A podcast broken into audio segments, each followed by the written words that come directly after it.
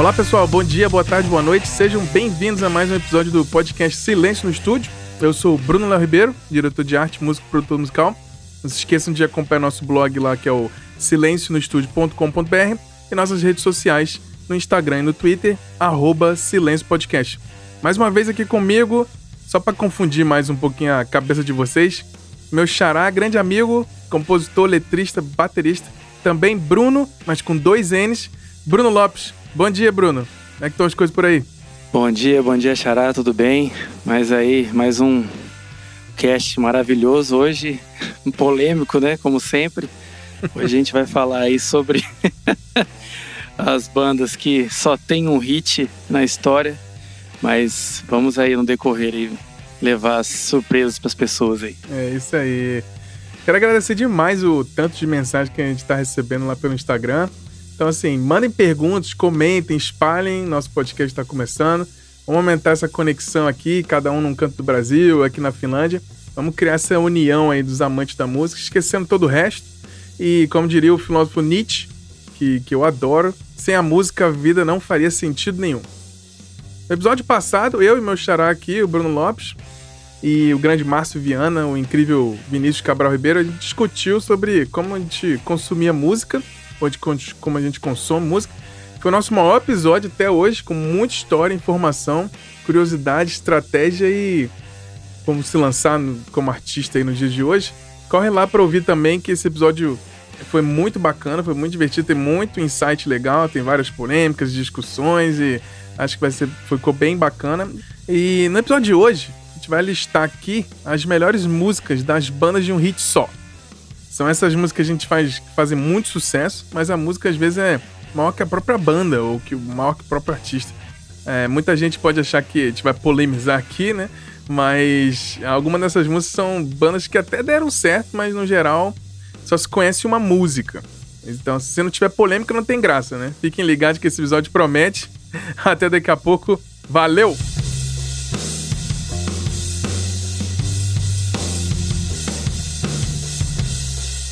Já peço desculpas aqui antecipado pela cantoria desafinada que vai rolar das músicas aqui, mas vamos que vamos.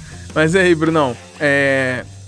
a gente que tem mais ou menos a mesma idade foi até mais fácil identificar muito desses hits, né?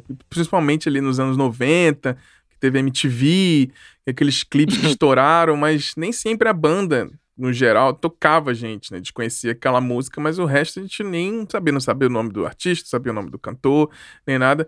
Você acha que muitas dessas bandas fizeram hits incríveis, mas não vingaram? O que, você acha?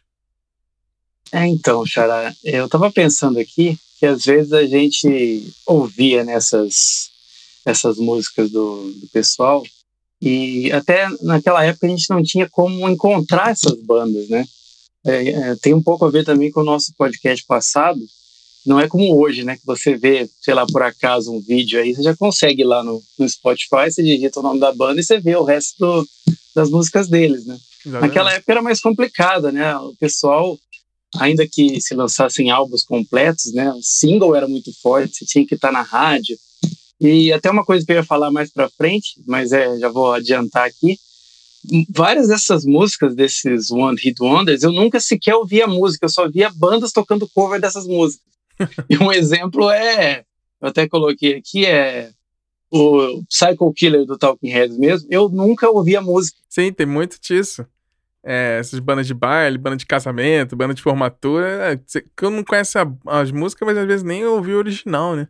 Exatamente, exatamente. E é o caso, pelo menos, de, de Here Comes Man pra mim, de Here do Pixies, né, que eu tô falando também, tanto quanto Psycho Killer, são músicas que eu sempre vi bandas tocando, e eu também não sei dizer se Psycho Killer é um, é um one hit do Talking Heads e se Here Comes Your Man é a única música do Pixies. Eu sei que tem muita gente que gosta de Pixies e vai falar, não, vocês estão falando uma heresia dessa, né?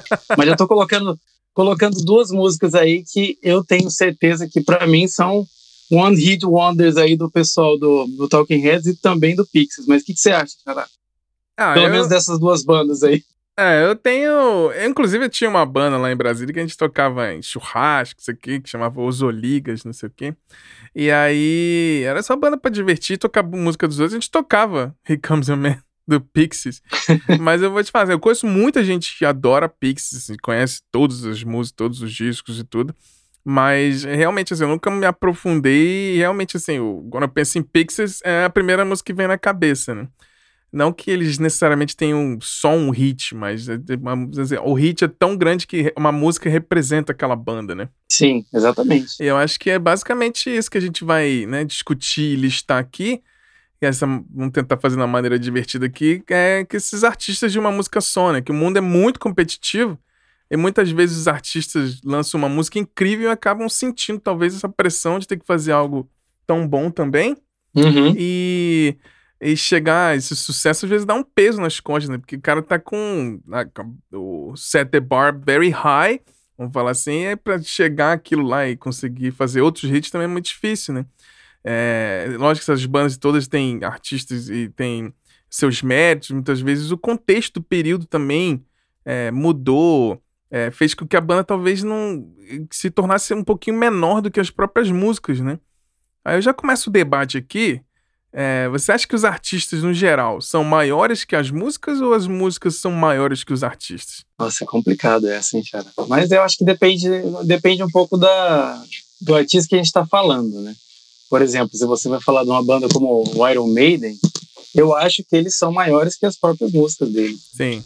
Que eles, eles conseguem eles conseguem passar uma história ali, não só com seus singles famosos. Mas, por outro lado, tem bandas que são apenas as suas músicas, né? Aquela, aquele vislumbre ali de, de criatividade que depois não consegue se repetir. E também pode ser por vários fatores, né? Às vezes é a produção, o pessoal que estava junto ali na hora de, de fazer o disco depois não está mais. Por isso que às vezes também a gente vê muita variação de um álbum para o outro, quando a banda troca de estúdio, troca de produtor, ou troca mesmo de membros, né? É, às vezes sai aquela cabeça criativa, você fala, pô, mas a banda fazia tantas coisas boas.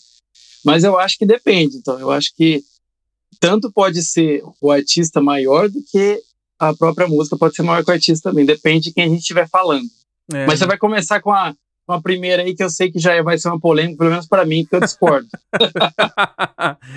mas, mas assim, para continuar, assim, trazendo esse debate tipo, meio tipo, da, do marketing de publicidade que a gente trabalha, né, e você, Sim. a gente pega, por exemplo, a Apple. A Apple, eles não fazem o famoso branding. Não existe, tipo, a Apple, você não vê comercial da Apple. Vocês vendem é, os produtos que eles fazem. Então, assim, tudo da Apple é sobre produto. E isso faz a Apple ser o que é, ser admirado. Então, assim, os produtos fazem assim, vários produtos bons, com uma consistência e tudo mais, que fez a marca crescer, né? E foi justamente, acho que trazendo isso pro, pro, pro meio musical, acho que as bandas têm que realmente focar ali 100% da energia para fazer músicas consistentes, música boa, que vai levantar a banda, né? E para andar de lado a lado, como, se, como você falou, Iron Maiden. O Iron Maiden tem milhares de hits. Você vai no show do Iron Maiden, eles tocam todas as músicas, todas as músicas para você é um hit. E principalmente porque eles são muito bons de fazer set list. E aí, mas isso é uma outra história que a gente pode fazer um outro debate aqui. Bandas que sabem fazer set list, bandas que não sabem fazer set list. mas eu acho que depois que a gente gosta de uma música, a gente vai correr atrás do disco, vai saber mais sobre os integrantes, vai saber a história daquela cantora, é, a produtora que fez, o produtor, e assim vai. E isso a gente mantém. Se tiver muita consistência de vários hits ou várias músicas muito boas, a gente é, cria essa conexão e a banda fica maior que a música, eu acho. E a gente vai brincar aqui com o famoso One Hit Wonders, é que a gente até conhece as bandas, esses artistas, mas às vezes a falta de consistência, ou gerenciamento, ou isso, mudança de integrantes, ou saiu um produtor essencial, ou eles pararam de usar um compositor, se eles trabalham com um compositor específico. E aí eles, de repente, fizeram eles sumirem ou ter essa percepção geral que ele só tem aquela música famosa, como você falou, com a questão do Pixies aí. A gente, às vezes, de repente, a gente você falou que a minha primeira da lista aqui vai ser uma. Eu, eu, eu, eu vou falar aqui jogando pra piada, mas eu adoro essa banda. Mas assim, a primeira. Vamos seguir pra lista aqui. A primeira música que eu falo que é, talvez seja o, minha música favorita, vamos dizer, na percepção mundial, que é um One Hit Wonder, é o The Final Countdown do Europe. Sim. Já começa por aí, assim, vai polemizar, vai polemizar. Mas assim, quando você pensa em Europe, é The Final Count. Às vezes as pessoas conhecem a música, escuta aquela introdução né, do teclado de... Não sabe nem quem é a banda, né? Mas falando um pouquinho do Europe, é, eles são daqui da Suécia, aqui do ladinho. Hard Rock Farofa, começou em 79. E eles tiveram em atividade até mais ou menos 91. E eles tiveram uma pausa bem grande. E aí eles voltaram em 2004. E eles lançaram um disco que eu adoro, que chama Start From The Dark. E eles estão nativos estão nativos até hoje. Eles tocaram esse ano aqui no Tuska Festival, daqui na Finlândia. Vi eles lá, foi bem bacana. E o disco mais recente deles chama Walk the Earth, que é de, do ano passado, de 2017. Então, assim, eles estão nativa, mas, assim, o show deles, inclusive, eles fecham com The Final Count, porque acho que, de repente, se a gente tocar Final Count no começo, a galera vai embora, né? tipo, a galera veio só pra escutar essa música e não, né? É claro que tem, eu tô brincando aqui, mas eles têm várias outras músicas. Tem uma balada super bonita que é Carrie, que também foi muito conhecida na época. Mas assim, Final Count, vamos botar assim, que é. Vamos botar no. Tirando o meu contexto, eu como conhecedor da banda ou alguém que gosta de hard rock, de repente, num âmbito geral, de só escuta rádio ali, nem sabe quem é o Europe, mas a música eles conhecem. Foi, na verdade, foi lançada em 1986. Já tem bastante. Não, exatamente. É, você falou uma coisa que eu acho que acompanha muito esse estigma aí do pessoal que só tem uma música, né? Que principalmente você vai notar muito isso no show, né? Os caras nunca podem começar com essa música com a, com a expectativa da galera ouvir e falar, valeu, até mais, né? Não vamos, não vamos mais ficar. Mas, por exemplo, no caso do Europe, tem muita música boa deles. Até porque eu sou. Eu e você, nós somos suspeitos para falar de, de hard rock, né? É. E a primeira música que eu ouvi deles não foi The Final Countdown, foi justamente a Carrie que você falou. Uhum. Que é aquela balada clássica, né? É. Se você pegar nos anos é, para 80... Para ouvir e amar, né? Que tocar antena é, para, 1. para ouvir e amar. e é, é, engraçado que nessas músicas a gente lembra, né? De... Geralmente o locutor ele fazia aquela tradução simultânea na hora e era horrível, né? Nossa. né? Ele ficava Carrie, aí entrava a voz Carrie. Mas eu ouvi, é, falando aí da, da banda, né? Eu ouvi primeiro a Carrie, que a gente falou que foi a balada aqui. E The Final Countdown eu ouvi depois, realmente, é impossível a pessoa não se ligar que ela foi realmente sucesso mundial, né? Muita gente fez cover dessa música também. A gente podia ter falado no outro episódio. É. Inclusive, o Vision Divine tem um cover de Final Countdown que é maravilhoso. Uhum. Antes dele dele estar tá no, dele tá no, no Angra hoje, o vocalista Fablione, né? ele tinha a banda Vision Divine antes do Rhapsody. Uhum. E eles fizeram um cover de Final Countdown. Mas é. Não dá, não tem como, não tem como falar. Nessa música, ela é até um pouco diferente das outras músicas deles, né? Se você for olhar a consistência. Parece que a, a The Final Countdown foi feita para ser mesmo um, uma música que, que marcasse mesmo. Mas eu, como eu disse, gosto muito da, da banda e eu acho que eles não são apenas essa música. Mas infelizmente naquela época foi a que estourou e que segura a galera até hoje, né? É, mas aí você falou um ponto crucial, que é exatamente a. É uma música que ela é meio diferente do resto do que eles fazem. Você pega esse disco Start From The Dark, que eles lançaram em 2004, é um disco pesadeira, assim, tipo... Pesadeira. É, a guitarra tá afinada ali em drop C, um drop D ali, um drop Ré, e tá lá de. Tá pesadão, tipo, pegadaça, tipo, mega groove. E aí, de repente, acaba essa música e começa.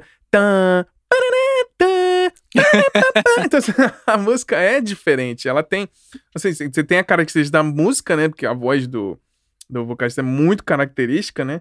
Mas todo mundo sabe cantar e canta junto. The Final Countdown! É muito. É, ela tem, ela é, é, bem isso que você falou, ela tem cara de música que foi feita para ser hit e momentos de inspiração da banda ali, até tem o teclado na, na frente, então assim, tem toda aquela coisa dos anos 80, então assim, tem uma, uma coisa mainstreaming ali, tirando eles já faziam o hard rock farofa ali, mas tem esse mainstreaming ali, essa pegada. Porque a, a Suécia sempre foi um país que criou muito hitmaker, né?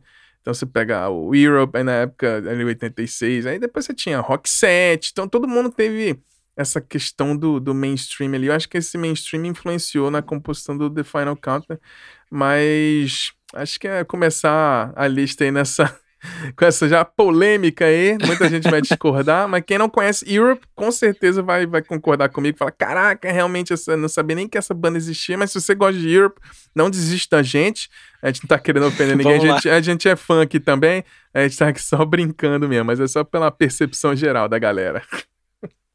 Mas eu acho, Xará, que na realidade essa música é, é aquela assim, às vezes o cara nem gosta de rock, mas ele fala, pô, mas eu adoro essa música.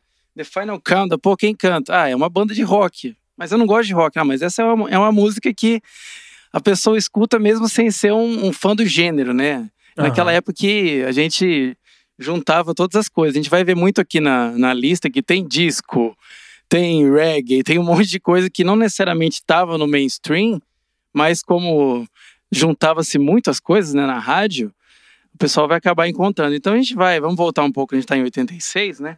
Vamos voltar aqui uns três anos para falar da, da música Maniac, né? Que é, é. Um, um, um, único sucesso do nosso amigo compositor Michael Sembello, que vamos falar aqui um pouco da, da história da música. Ela saiu no filme Flashdance, né? A gente até falou dela na, no, no nosso cast de cover. Sim. E essa música ganhou o Grammy, né? Em 1983, porque ela participou das trilhas do do. Não, peraí que eu tô me confundindo. Esse cara só fez isso, tá? Ele ganhou essa, ele ganhou o Grammy em 1983 e aí depois ele participou futuramente o, o compositor aqui, o Michael Sembello. Ele fez trilha sonora do Grammys, Predador 2 e Independence Day. Legal demais. Só que aí, Xará, depois, né, ele, ele continua produzindo, mas agora ele se dedica à música oriental e à espiritualidade. Ah, olha então só. acho que o cara deu uma. é, o cara, o cara encheu, deu aquela. É, o cara encheu o bolso de dinheiro na época, né? Com Maniac. E, assim, botar música em, em filme é tipo, é basicamente, vou me aposentar aqui. Antigamente. É mina de ouro, mina, é, de, mina ouro. de ouro. Você botar uma música tipo de tema principal de um, de um, de um filme igual Flashdance, que foi um fenômeno, né? Então, assim, a música toca o tempo todo até hoje, assim, pinga um dinheirinho para eles. Ele fazendo nada, pinga um dinheirinho lá, tá passando Netflix ou qualquer coisa, a galera, né, continua pagando os direitos, ele recebe o dinheirinho lá toda vez que a música toca. Exatamente. E essa música, é, é realmente você vê que é, pode não ser uma regra para algumas bandas que tem um hit só, mas você vai perceber que a maioria delas ela tem uma, uma linha de estrutura parecida, né? Que, que a gente falou um pouco lá na, no nosso primeiro episódio sobre é, as construções das músicas, né? Elas, elas têm um pouco dessa, dessa fórmula. E você pode ver que Manic ela já, ela já começa seguindo essas estruturas aí. Tanto que é uma, é uma música que tem covers até hoje, até o cover do Firewind que você falou que ouviu recentemente falou que é melhor que o original. Sume aí, Xará. Não, eu falei que é muito bom. Mas é, é porque tem. É, acho que muita coisa que tem. Que a gente vai passar aqui na lista e vai ver, tipo, essas similaridades é que sempre tem um elemento da música que é extremamente chiclete. O Maniac tem, além do refrão, né? It's a Maniac. É, é muito cara, mas, mas tem aquele tecladinho tanta, tanta, tanta, tanta, tanta, tanta, tanta, que fica chiclete na sua cabeça que às vezes você decora a melodia e é isso que cria um hit, né? Que é que faz a música ser enorme, mas é exatamente isso. Ele foi partir para as trilhas sonoras de filme, né? Nunca fez um, assim, um tema de música, mas mais um soundtrack. Mas é engraçado ver ele aí tá produzindo música oriental e sobre espiritualidade. tá feliz aí. Vamos que vamos. Qual que é a próxima vamos aí, Vamos que vamos. Tá aqui uma... Essa foi muito engraçada porque era, era uma, um sucesso das festinhas americanas ali dos anos 90, que era tipo um hit daqueles que a gente chama de poperô, né? Que depois de muito tempo, engraçado a gente vendo esses talk, talk shows, de repente, é, tipo, ah, tem essa. Vamos entrevistar aqui Corona. É tipo, ah, quem é essa, né? Aí, tipo, aí vê que, na verdade, Corona, é, na verdade, é uma brasileira que chamava Olga, e ela começou essa banda na Itália, e ela fez o grandíssimo hit em 1993 chamado The Rhythm of the Night. Oh, oh yeah, Rhythm of the Night. Esse foi bem na época desses começos dos anos 90 que tinha esses milhares de poperôs, né? E foi muito engraçado descobrir de, depois de vários anos que eu falei, ah, nem sabia quem é que cantava. É aquela música que você sabe que existe, todo mundo sabe cantar, todo mundo dançava, mas ninguém sabia de quem era, né? E depois descobri que, na verdade, a cantora é uma brasileira que morava na Itália. Uma brasileira. E, e montou essa banda Corona aí na época e fez esse hitzaço, assim, que chegou aqui no Brasil E era sucesso em todas as pistinhas de dança da molecada nos anos 90. Não, e essa música, o Xará, ela também virou um meme, né? Que o pessoal tinha uma época que como começou a se mandar áudios aqui no WhatsApp. Eu acho que nem era no WhatsApp ainda, era em outros, em outros aplicativos e outras plataformas, mas tinha o lance que o pessoal falava: Ah, eu queria pedir uma música, qual? Ah, aquela, Jesus humilha Satanás. É. Ah, mas essa música não existe. Aí o cara cantava: Jesus humilha Satanás. Não, e era justamente a música da Corona, né? Essa Sim, tem a galera daquela ah, do Amada Foca, que tem o Bento Ribeiro, o Paulinho Serra. Isso, isso. O, o cara lá que era do Hermes e Renato, como é que é o nome dele que tem? Quem cantava no Massacration, né? Qual deles? O vocalista, como é que é o nome dele? Ah, o Bruno o, Suter. O Bruno Suter. Exatamente. Aí eles faziam umas paródiazinhas aí tinha, né? Ele fazia o Jesus Metaleiro lá. Aí, aí tinha essa música que eles fizeram a versão, que era Jesus Humilha Satanás. Muito bom. maravilhoso. É, maravilhoso. Corona. Então, e só pra, pra deixar a música mais forte aí, Xará, ela também tocou, ela tá na, na trilha sonora do GTA V, né? O GTA V tem muita tem música muita boa. Música. E eles colocaram The Rim of the Night e aí vai, tipo, res, tipo, ressurge das cinzas a música que já era enorme, volta com tudo, né, velho? Sim. É, é, engraçado pensar, né? Porque eu cresci, eu tinha 12 anos né, época que essa música lançou, tinha nas festinhas. E hoje imagina, tipo, essa, ah, é, escuta essa música, ah, essa é a música das antigas.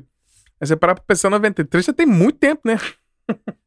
Bastante coisa, bastante, bastante coisa. Mas é, é aquele lance que a gente disse, né? Os games, eles começam também a a trazer, além de colocar músicas novas, a trazer essas músicas antigas aí, no caso do Querida Corona. Muito bom, muito bom. Ah, vamos seguindo bom, agora, ali. Né? Vamos seguindo. Qual, qual a próxima música você Bom, agora, né? Essa música, né, Xará, não tem uma pessoa que não ouça. Eu acho que até hoje, se você tocar, até os jovens, eles vão falar, puta, conheço essa música.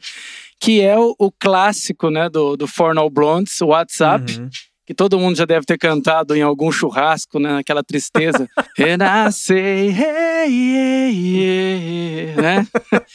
What's going on? What's going Mas, on? Final de festa, tá todo mundo passado, já todo mundo querendo ir embora. Aí pega um camarada com violão e começa, né? Sempre tem. Meu, era, é um exemplo de grunge, né? Eu vou falar um pouquinho dessa música que tem algumas curiosidades interessantes.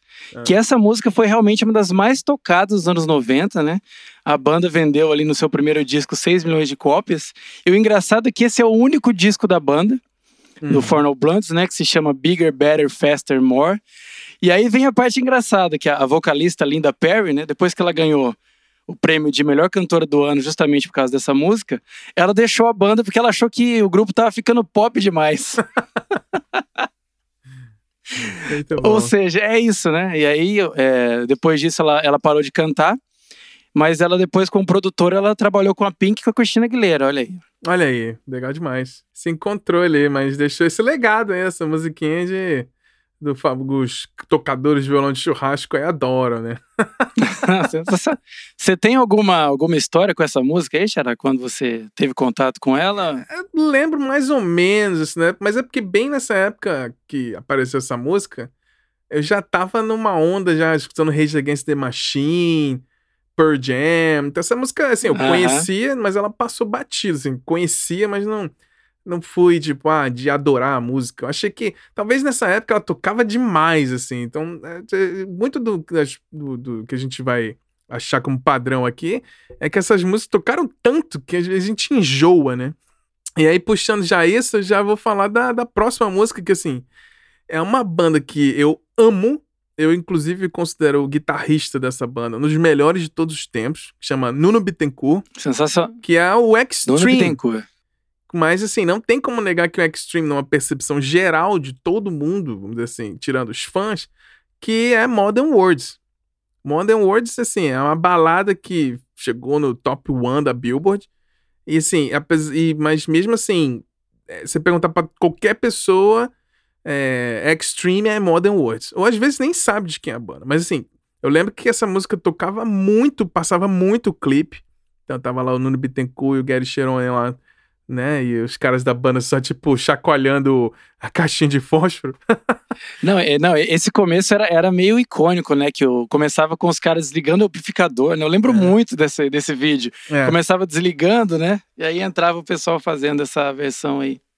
Mas assim, foi uma música que eu amo essa música, assim, ela é linda. Você parar pra pensar, analisar, tirando o fato que ela tocou demais, que eu acho que eles gastaram, ela acabou enjoando, assim. Mas eu acho esse disco que eles lançaram, essa música chama o Extreme 2, que é o Pornografite. É uma música que destoa de todo o resto do disco. Porque né, nessa época o Extreme sempre foi uma banda meio groove, com funkeado e hard rock o Nuno Bittencourt tocando guitarra pra caralho ali, só falando assim. Pra caralho. Toca pra caralho. Mano. Eu acho que ele distou um pouco da banda, né, Shra? Eu acho que ele é, é muito acima do resto da banda. Ele é muito acima do resto. E foi muito engraçado quando uma curiosidade da, da época do Nuno Bittencourt, fazendo entrevista, que ele foi considerado o melhor guitarrista do mundo vários anos pela Guitar Player. E foram entrevistar ele. Ah, o que, que você acha de todo esse sucesso? Todo mundo achando ser o melhor guitarrista do mundo. Aí ele falou: É, porque vocês nunca viram meu irmão tocando. Mas ele é de uma família de músicos. Da... Ele, é, ele é português, né? Ele é de Açores, da ilha de Açores. Mas aí acabou crescendo em Boston, onde que, que começou o Extreme lá, junto com o Gary Cherone. Inclusive, o nosso amigo Mike Mandini, tá no Train Theater, gravou um disco com eles. Chegou a gravar um disco ah, com Mandini. Michael Mandini, que tá no Dream Theater, gravou um disco com eles. Eles tiveram uma grande pausa também por muito tempo. Depois de muito tempo, eles lançaram um disco que é muito bom, inclusive, recomendo aqui, que chama Saudades do Rock. Em português mesmo é o nome. Ah, do disco, Saudades do Rock. e... Parece aqueles compilados é, que os é, caras Saudade lançam, do né? Rock. E o disco é fantástico. E nesse meio tempo, o Nuno Bittencourt teve muito, muita coisa da carreira solo dele. E ele é guitarrista de turnê da Rihanna. Eu vi um show da Rihanna aqui em Helsinki há uns muito tempo atrás, sei lá, seis anos atrás, sete anos atrás, e ele tava lá no palco. Eu nunca vi o Extreme ao vivo, mas já vi o Nuno tocando Rihanna. É, tem, tem uns momentos assim, uma, uma música entre o onde tem os refrões e outro, ele entra lá, eles fazem uma mudança de arranjo, ele entra lá, faz um solão absurdo e volta lá pro fundo do palco. Mas ele, ele tocou com a Rihanna muito, muito, muitos anos. E, mas o Modern Words Extreme é uma música que, assim, é linda, maravilhosa. É, a gente também, música que é de churrasco com a galera do violão lá também. Mas enjoou, né, cara? Enjoou, assim. Eu que sou fã da banda, eu geralmente quando tô escutando pornografia, assim, eu pulo essa música que eu já, já chutei demais. Não, exatamente. É, é, acaba acontecendo isso, né, Xará? Porque se você pegar o Extreme, meu, os caras têm músicas como Rest in Peace, Play With Me. Sim. Tem muita coisa boa, né? Muita coisa boa. Rest in, Rest in Peace é minha música favorita do Extreme. É. Eu acho sensacional. É. é. uma coisa também que talvez tenha atrapalhado um pouco o Extreme foi que o, o Gary Sharon depois teve uma época que ele foi pro Van Halen, né? Também, é. E foi um do. Eu gosto muito do disco de, é, com ele nos vocais, mas é muito, muito criticado esse disco, né? É, não sei, eu, não, eu tenho. tenho, é, eu tenho minha, minha relação com o Van Halen, assim, eu adoro o Van Halen. Mas vou soltar uma polêmica aqui. Eu, apesar de eu achar o, o primeiro disco do Van Halen, tipo, um histórico do planeta Terra, tipo, que criou a era dos guitarristas. Depois a gente faz um episódio só sobre isso, o que, que mudou na Exato. guitarra. Mas o, eu gosto mais das músicas na época do Van Halen com o Sammy Haga. Não, eu também. Tamo junto nessa então, daí. É, eu acho que é porque ficou mais farofa, alguma coisa. não sei. Ficou mais pop, né? Ficou bem mais. Você pega, tem, tem as baladas do Van Halen com o Sammy Haga cantando, assim. E assim, eu gosto muito do David Lee Roth porque ele é um, um personagem, né? Ele, como vocalista, não tem a voz tão boa, assim, mas ele ele canta um jeito lá que é muito bom. Ele cantando Ain't Talk About Love, ele. Got to get to baby! Ele tem uns. Uhum. Ele tem uma. Ele tem groove na voz, né?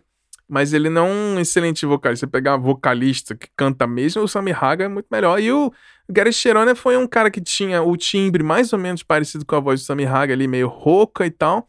E fizeram esse teste, né? Mas aí acabou que o, hoje em dia o David Lee Roth tá de volta no Van Halen. Eles estão tocando saiu o baixista e o Ed Van Halen botou o filho lá, né, pra tocar baixo com eles lá. Agora tem três Van Halen na banda e o Dave, o Dave Lee Roth. É, no futuro eles vão colocar alguém da família para cantar e acaba essa frescura. Exatamente. ah, muito bom. Mas é isso aí, Xará. Depois dessa. É, meu, falar de hard rock é sensacional, né? Apesar de Modern Wars ter sido essa ter sido essa música que acabou tocando demais e enjoando a banda, né? É. Vamos passar aqui para o ano de 1997 quando. Aliás, os anos 90, é, é, se você for estudar, tem muita coisa esquisita que aconteceu nos anos 90. É né? o que eu exatamente eu falei no começo, é pra achar um padrão aqui. Os anos 90 foi o mestre em bandas de um hit song, né? Mas vamos seguir. Não, exatamente. E aí a gente vai chegar aqui, por exemplo, falando dessa banda aqui, que eu até, eu até escrevi que os anos 90 foram perigosamente ecléticos. e não é à toa que a gente, a gente vai estar falando aqui de um, de um grupo de dance pop norueguês. Olha aí. Que é os nossos queridos Aqua, né? Com Barbie Girl. Quem não cantou Barbie Girl, né? Quem nunca cantou, né? I'm a Barbie girl in a Barbie world. In a Barbie world, life is plastic, it's fantastic. Mas olha só que engraçado, essa música é um puto do chiclete, como vocês sabem. Só que aí, é, nessa época, a banda foi processada pela Mattel, porque eles usavam o nome da Barbie na música. Olha aí.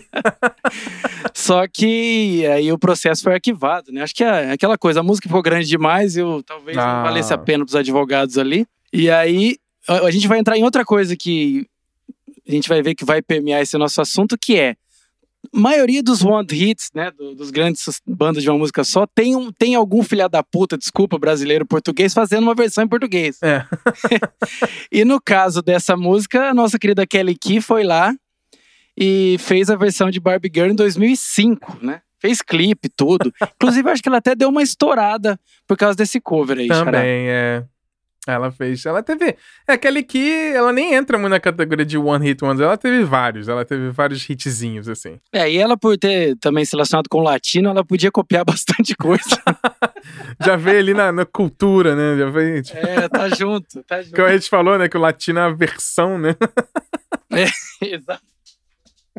O latino é uma franquia. É uma franquia. Mas eu acho ele genial, cara. Pode falar mal do, do latino e tal, mas eu acho ele, ele fantástico. Ele tem uma coisa que eu acho muito maneira, é assim, que é ele, ele faz as músicas dele lá, independente do método, né? Seja versão, etc e tal. Mas ele diz que ele, ele sempre testa com a empregada dele. Sim, Aí ele diz que a minha empregada sair cantarolando é porque a música vai fazer sucesso.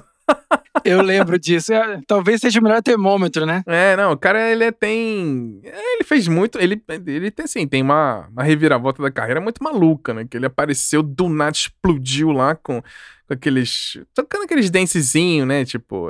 Ó, Baby Me Leva. o Baby Me Leva. E aí sumiu, né? E aí, de repente, voltou. Aí virou tema de novela, né? Na Brasil, abertura com ele. E, e depois teve o hit, que na época que foi assim. Eu acho que quando o YouTube começou a ficar forte, né? Que era a festa no AP. Festa no AP. Que aí o Rafinha Bastos, né, fez o clipe. Na época o Rafinha Bastos só tinha um blog, era o blog do Rafinha. E ele começou justamente fazendo um clipe dentro do apartamento dele, zoando o, a festa no AP, fazendo um clipe literal lá, né? E aí foi na época que o YouTube começou a bombar e foi tipo. Que na, naquela época o povo, o povo mandava vídeo pro, pros outros por e-mail, né? Olha isso aqui que legal. tipo, tinha aquele. Pois é. Tinha aqueles, aquele, aqueles videozinhos, lembra? Que tinha o Gigante Guerreiro Dylion? Sim. Que é- aí de- a galera botava a a letra em português na legenda. O cara tossiu! O cara tossiu! Isso era a época, a galera novinha aí que tá escutando. Vocês não passaram por isso, hoje vocês já tem tudo aí, o YouTube tá lá, mas na época a gente tinha um videozinho que era, às vezes era até um arquivozinho em flash, e aí mandava por e-mail, demorava 600 anos pra, pra você baixar pra ver o, os memes da época, né? E o, o latino foi um absurdo, cara. O latino foi um absurdo. O Festa no AP foi, tipo, isso ressurgiu das cinzas e, e tá aí, né? Cara, é mó figura, meu irmão, mó figura. Tá aí, tá aí. Mas aí, vamos seguir agora para uma música que eu sei que tem muito a ver com a sua, com o seu passado. É, porque quem não, não sabe, assim, eu tive um momento na minha vida que eu fui DJ profissional em Brasília, ali nos anos 2000. Sim, profissional, assim, eu Eu tocava, eu tocava nas, nas Eu mesmo não sabia É, do eu não sabia disso não. Eu tocava, assim, ganhava dinheirinho, tocava em festa de, de amigo, tinha lá, pegava, peguei emprestado com um amigo o CDJ, então a gente tocava assim. E aí um. Essa música era ótima pra, tipo, ah, tá o, a pista tá vazia, eu soltava essa música que a pista enchia rapidinho, que é o Delight, Grooves and the Heart. Música de 1990. Essa música. Essa música é muito boa. É muito boa. Porque assim, tava mó, assim, final de festa, a, a pista tá botando uma música lá, o pessoal não tá dançando. Você jogava essa aí, Grooves in the Heart, começava tum, tum, tum, tum, tum, tum, tum, tom, tom, tom, tom, tom, tom, do baixão. O povo já vinha correndo pra pista e se alucinava lá, era muito maneiro. Mas, falando, lembrando um pouquinho dessa época que eu fui DJ, e a gente comentou no episódio passado lá sobre o, que a FENAC faliu, né? eu, fui, eu fui o DJ da inauguração da FENAC em Brasília, olha aí. FENAC, paga o Bruno. Olha aí, deve, agora não tem mais Deve dinheiro, ter pago. Tá quebrado. Deve ter pago na época. Ó, eu peço desculpas aos fãs de FENAC, não foi minha culpa, isso faz muito tempo atrás. Mas eu lembro. Depois do show do Bruno, fechou a FENAC. É, ó, foi da inauguração da, da FENAC em Brasília, eu fui o DJ lá, ficava, tipo, tinha, teve um show do Rapa na abertura, e aí, depois, eles abriram as portas e eu era o DJ que tava dentro da loja. Então, eu tava fazendo o, a sonorização do ambiente das músicas. Tavam, quando abriu a loja pela primeira vez com a galera, com os convidados VIP lá, não sei o quê. E a host era a Regina Casé. a host era a Regina Casé, ela veio conversar comigo, me entrevistou lá, não sei o quê. E aí, o padrinho da loja era o Washington Oliveto, o nosso grande publicitária, é o Washington Olivreto. Meu, então você já tava ali no meio da publicidade da música, Charles. É, já tava ali no meio ali. Eu tava começando o curso de publicidade na época, mas eu tirava esses trocados aí final de semana tocando DJ em festinha, alguns eventos por aí. O maior evento foi, justa, foi realmente o, essa inauguração da FENAC de Brasília, mas agora tem que fazer um. Eles estão fazendo festa de encerramento agora, né? É, aquelas turnês de despedida da FENAC, né? Vai demorar uns três anos para despedir de todo mundo. É, exatamente. Aí... Ó, deixa eu te contar a minha experiência com essa música. É, Grooves in the Heart, é, é, eu, eu gosto muito dessa música e a primeira vez que eu ouvi ela, eu, eu vi o vídeo, né? Que o clipe é bem. Bem tosqueiro. é bem engraçado, bem tosqueiro. Tem um cara que toca baixo com óculos estranho. Ela dança super mal. É. É bem estranho. E eu lembro que assim que acabou o clipe, apareceu o João Gordo. E era o João Gordo falando que ele adorava esse som. Falei, puta, cara, o João Gordo curte de light. mas ele falou, ó, oh, gente, é, não leve a mal, mas essa a Delight é sensacional, essa música é muito boa, então eu acho que vocês devem escutar, devem ver sempre aí, porque é um som que eu gosto muito. E eu falei, pô, se o João Gordo tá falando, deve ser bom, né? Realmente foi, era bom mesmo.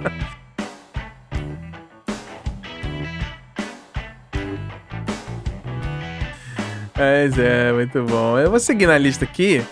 É, essa música aqui também é, foi um estouro absurdo, assim. Se a gente pegar, de repente, essa e a última que a gente de repente vai falar aqui na lista são os maiores One Hit Wonders, na minha opinião, que é o famoso Mumble Number 5, do Lou Bega. Mumble Number 5. Mumble Number 5. na verdade, pesquisar, né, essa música, ele pegou um sampler do final da música original composta pelo cubano Pérez Prado, em 1949, e aí ele fez essa remix em cima. Foi um hit abs... É o latino, é o latino latino. É o latino latino. Muito bom. Mas essa música, assim, foi um hit absurdo, que começou, acho que com essa coisa do. Da, da música latina virar pop, que a gente discutiu lá na fórmula musical, né? Que tinha uma época que teve Rick Martin explodiu, tinha uma, umas coisas assim. E o Lowbega com Mamba Number 5 é. Foi um estouro absurdo. Assim, curiosidade pra galera, ele fala o nome de algumas músicas, e aí, de algumas mulheres, né? Mulheres. Durante a música, ele fala Angela, Pamela, Sandra, Rita, Mônica, Érica, Tina, Mary, Cassandra e Jéssica. E coincidentemente aí, ó, o nome da minha filha é Angela, é o primeiro nome que ele fala. Eu lembrei disso quando você falou, falei, é. lembrei já do nome da sua filha. pois é. Mas não foi homenagem ao Mambo Number 5, não, galera. eu, eu, na época eu gostava da música, mas assim, de, de conhecer, mas não, não, nunca curti, assim, de, ah, eu adoro essa música. Ela tava tocando lá na, na, no fundo. Mas aí rolava. Mas aí seguindo aqui, vou talvez um. Outra polêmica aqui, outra polêmica. Polêmica. polêmica. Lá. Essa música é, que a gente vai falar aqui é de uma banda chamada Live, que é o Pain Lies on the Riverside, em 1991. É assim, é, é claro que existem outras músicas boas do, do Live, mas eu, particularmente, apesar de ter escutado nessa época, porque quando eles apareceram, eles eram tipo o contraponto do grunge ali mas eles eram de Nova Sim. York e tudo mais. Mas eu lembro bem que eles foram. Assim, essa música era ótima, assim, eu adoro essa música. Começava com aquele baixão slap pam pam pam pam pam pam pam pam pam pam. E E tocava muito na rádio, tinha clipe e, e tudo mais. Mas eu lembro um, um, fato curioso que a gente falou do negócio de, do Final Counter lá. Que eles. Eu lembro que teve um festival em Brasília chamava. Chamou Brasília Music Festival. E aí teve um dia que teve Alanis Morissette. Isso foi em 2003. E o Live também fechou um dos dias. E eu lembro que o show do Live Todo mundo, tipo, calado, parado, ninguém dançando. e eles tocando lá as músicas deles lá. E aí eles tocaram no final o Pain Lies on the Riverside. E aí todo mundo cantou, dançou, pulou, cacete a quatro, e todo mundo no final. E aí, gostou do show? Adorei, foi muito bom que os caras tocaram aquela música. Exatamente aquele que a gente falou, né? Que é o. As outras músicas, algumas outras pessoas até conhecem e tudo. Mas na percepção, percepção geral, assim, de um, de um, festival aberto com várias bandas, essa é a música que todo mundo tava esperando. Eles tocaram para fechar, né? Os caras, eles têm a real noção de que essa música foi um super hit e deixa pro final, senão o povo pega e vai embora.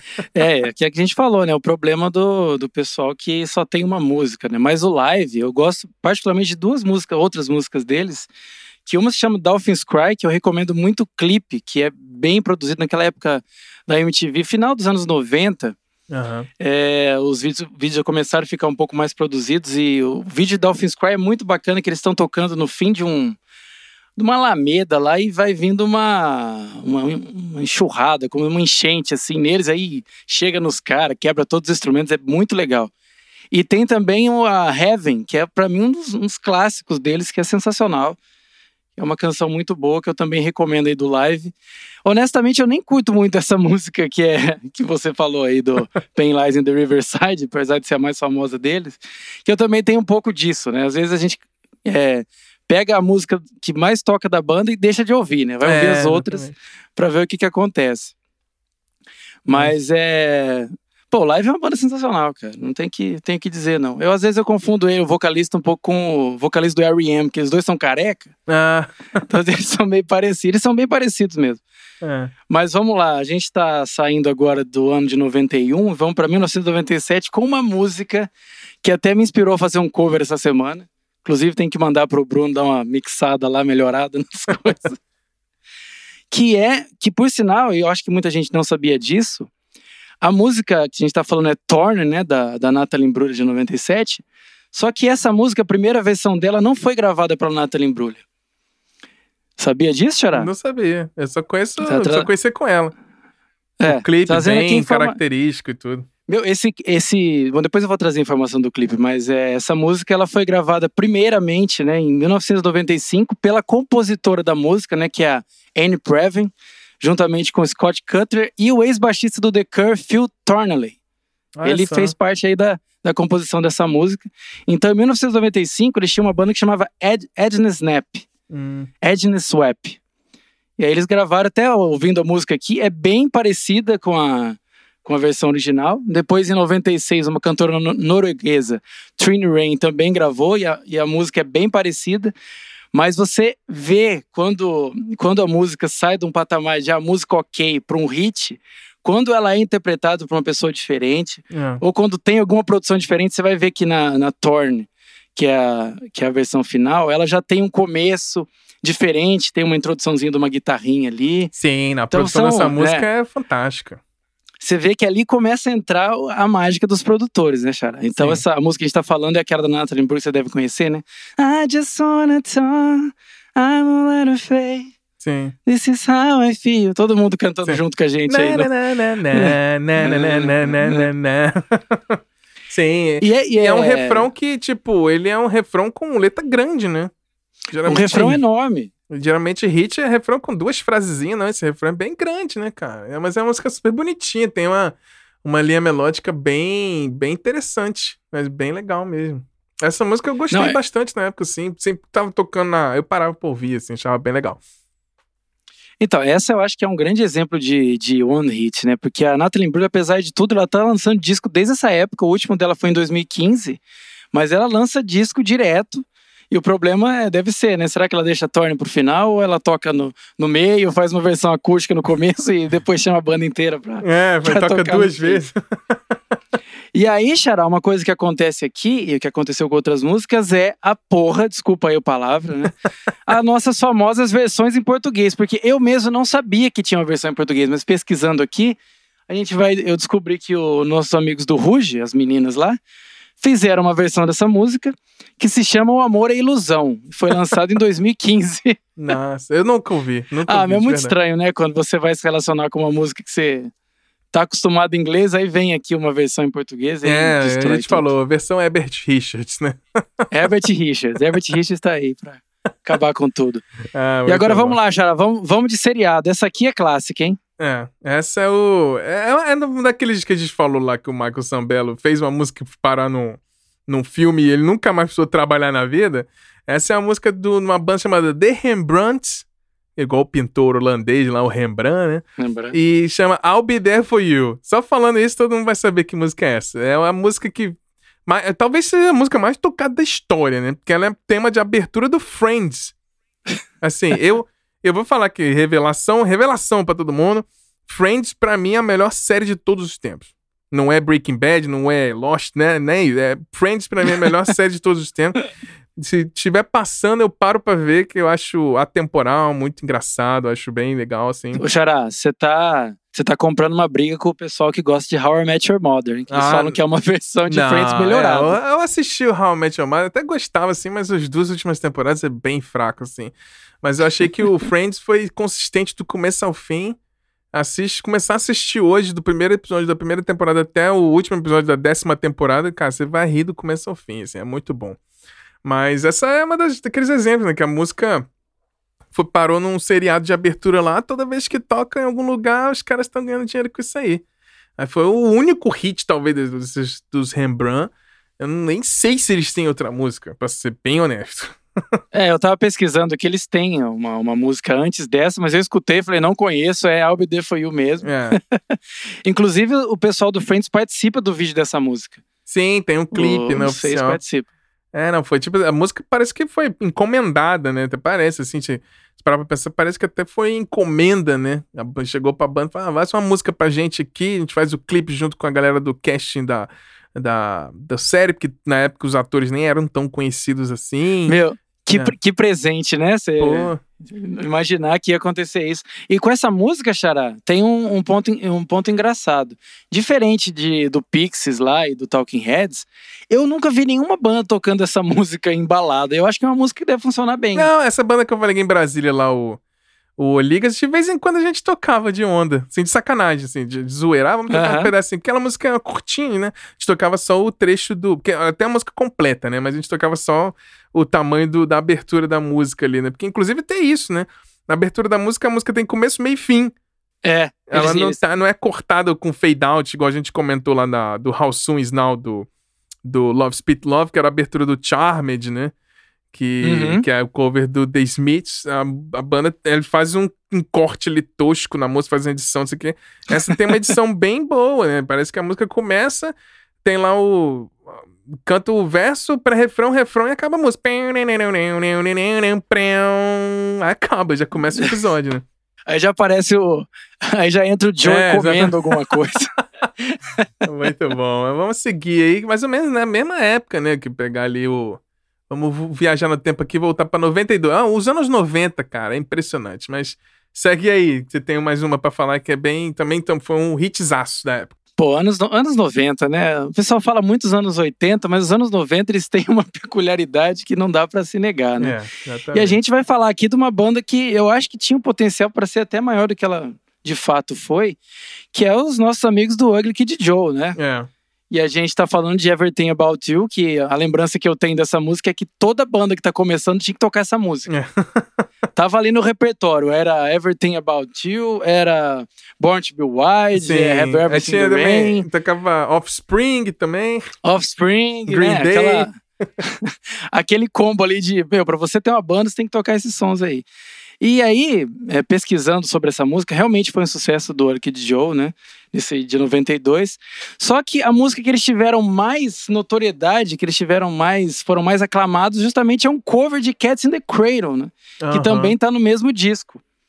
Mas não tem o que dizer, né? Eu acho que Yuck de Joe é, pegou meio, meio aquela época, um pouco de Guns N' Roses, mas eles, eles também têm um pouco de grunge. Eles eram muita junção ali de estilos. né? É, eu tenho a impressão que eles foram um mashup, assim, que acabou que, ah, vamos botar aqui tudo que a gente gosta e ficou meio cubista, assim, meio sem identidade, assim. Não sei, né, nunca, nunca me, me emocionou, não. Eu gostava dessa música, mas nunca foi uma banda que eu falei, ah, vou escutar mais coisa deles aqui. Né, nunca me, nessa época, passou batido por mim, assim. Bom, vocês devem, o pessoal vai lembrar muito do comecinho da música. You the guys on the beach who hate everything. É, exatamente. Começava com a mulher falando. Everything about you. É, Pá, pá, pá, pá, pá. É, bem... É. E eles tinham um negócio meio tipo. Acho que talvez o que me incomodou no Clint Joe é que talvez ele tava tentando imitar demais o Fate No More. Não sei. E eu aí eu, vejo muito. É, é, É. é, exatamente. eu acho que o Fate No More é muito melhor, né? E aí, sei lá, acho que o. eu- eu acho meio até um pouco de besteira falar em música como competição, assim, né? Porque você gosta de Beatles, você não pode gostar de Beat Boys. Mas acho que se você tiver duas bandas muito parecidas na mesma época, é igual aquela coisa de quando lança filme, teve uma época que teve aquele é, Impacto Profundo e o Armagedon. Dois, dois filmes que eram sobre a mesma coisa, de um asteroide vindo pra Terra, que lançaram mais ou menos na mesma época, mas você acaba tendo preferência ou lembrando de um só, né? Talvez o Armagedon, porque tinha o, o Ben Affleck, o Bruce Willis, a Liv Tyler, e tinha a trilha sonora lá, né? Que é o nossos queridos Aerosmith lá. I don't wanna miss a thing. I don't I wanna, don't wanna miss, miss a a thing. thing. Yeah. Aliás, Xará, uma polêmica. Eu conheço gente que acha que essa é o One Hit do Aerosmith. Olha aí. Olha o absurdo. Não, é, é um absurdo que chega a machucar, né? Mas eu já ouvi gente. Como tem gente que acha que o maior hit do Bon Jovi é It's My Life. É um absurdo. Nossa, olha aí, ó. O Max Martin agradece, mas. Mas não é. deixa de ser, mas é. não, é, não mas é, né? não, mas eu- não, não dá pra falar. O Bon Jovi tem milhões de hits, né? O Bon Jovi é enorme, mas o Aerosmith também. Dá pra falar milhões de, de hits aqui do, do O, Aerosmith. o, Des, o Desmond Child fica chateado quando a Vai gente ficar fala essas chateado, coisas. galera. Então, ó, o Aerosmith é muito mais que um hit só. mas seguindo o Bon aqui. Jovi também. É, o Vamos Bon lá. Jovi também. Mais ou menos nessa mesma praia aí do Aerosmith e do, do Bon Jovi de ser meio de hard rock ali, né? É o. E falando, voltando um pouquinho dessas coisas de botar a música numa trilha, é uma banda chamada Survivor. Eu acho que ninguém conhece Survivor. nenhuma outra música, que é o Eye of the Tiger. É mais um exemplo aí de filme que. Uma música que fez sucesso num filme, que o nosso querido rock. E qualquer Sim. hoje comercial, qualquer coisa que reflita a luta, começa. Pam, pam, pam, pam, pam, pam, pam. tipo, ela virou. Ela, essa música ela é tão grandiosa que ela virou uma trilha de um acontecimento, né, cara? Isso é bizarro pensar. Tipo, qualquer momento que você tenha luta, ou comercial, ou não sei o quê, essa é a trilha perfeita. Essa música foi. Ela é perfeita pro, pro clima ali de, de luta, né? Aquela coisa. E aí tá, tem a introdução super, né? Catchy. E aí depois o. A levada. Uhum. Então, assim, ela tem um quê de farofeira ali, mas ela é muito boa. Eu adoro essa música. É Não, muito bom. e tem uma curiosidade também, Xará, porque muita gente nem conhece a música de fato, porque eles só, como eles só usam a introdução, É. eu já vi gente que o cara começa a cantar, mas que música é essa? Eu falo, é, é a música, a versão completa dessa música que você tá ouvindo desde o começo. Não sabe nem como é que é o que é o verso, of the né? Tiger. No refrão. "Is it? I am the tiger. É. night." Pô, Nem sabe, né? Nem sabe onde que tá o Eye of the Tiger É, o riff é maior que a música, né? E outra coisa, né, de, de- é, entrando mesmo, a gente já botando aqui junto, tem o também que também foi trilha de filme, foi o Born to Be Wild do Steppenwolf, né, cara? Também virou, tipo, uma música grandiosa. Pensar em rock and roll, vem, e motoqueiro, vem pá, pá, pá, pá, pá, pará. Mas qual outra música do Steppenwolf, cara? Não tem. Não, não, eu não conheço. Hum. E assim, o Born to Be Wild, é, ele também ficou muito famoso nos anos 90 ali, quando ele entrou de trilha sonora do Rock and Roll Racing dos Pernés, né? Exatamente. Que era só a versão sintetizada, tinha Era, o tinha o Paranoid. Steppenwolf, tinha Paranoid. Tinha Paranoia, tinha o Highway Star do Deep Purple. Meu, Highway Star, os caras fazendo no MIDI ali. É, tipo... Aliás, né, o- o- faremos um cast só por, por música de games, porque eu acho que o, o Rock and Roll Racing é maravilhoso. Não, maravilhoso. E muita, e muita gente, eu acho que começou a ir pelo rock ali por causa desse jogo. né? Muita causa, gente saía é. dada dali, meu, que música é essa? Que né? música é? Cara, eu lembro tinha, começava, né? Começava aquele midzinho. When the carnage begin! Let the carnage begin. E, aliás, assim, é engraçado que esse jogo nunca foi refeito com os gráficos de hoje, né? Não, nunca foi. É, é impressionante como É. ninguém fez um Rock and Roll Race É. hoje, talvez na, na mesma jogabilidade, né? É, porque ele tinha aquele aquela ângulo de isomé- isométrico ali, de ângulo, sim, né? sim. E, nossa, eu Sim. jogava demais, era maravilhoso esse jogo, era muito bom. Que, tipo, tinha aquele conceito praticamente que hoje em dia tem, que era tipo loot game, né? Que você vai aumentando de. ganhando experiência pra você passar de level, aí você vai comprando pneuzinho novo, motorzinho novo, não sei o quê. Então, assim, era muito, muito, muito bom. Jogo É, a diferença genial. dele é a diferença dele é que a gente podia atirar nas pessoas. É, É, isso que eu você acho tinha- que Era um, vocês era a versão rock and roll do Mario Kart. exatamente é o Mario Kart plugado. É, Mario Kart do From Hell. Era muito bom, mas é muito bom. Mas vamos seguir na lista aí. Você tem uma aí que eu tenho certeza. Essa que todo mundo conhece e não tenho certeza que ninguém conhece outra, nenhuma outra música da banda aí. Qual é? Pô, realmente, cara, quando a gente vai falar de Counting Crows, né, naquela época, MTV, o clipe era lindo também, em 1990.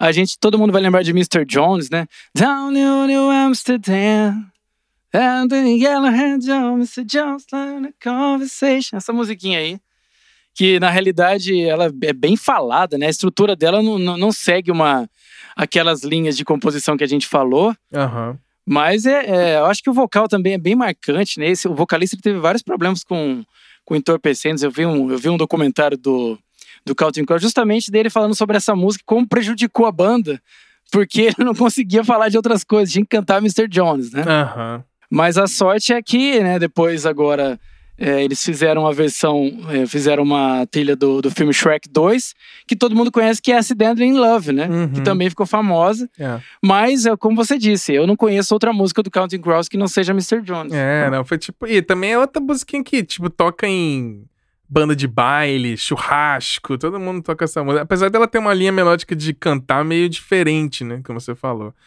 E ela é meio falada e tal, tem a letra enorme, gigante, mas é bem isso, né? Eu lembro que passava bastante na MTV e eu lembro bastante dessa música, assim, mas eu achava meio chatinha, assim.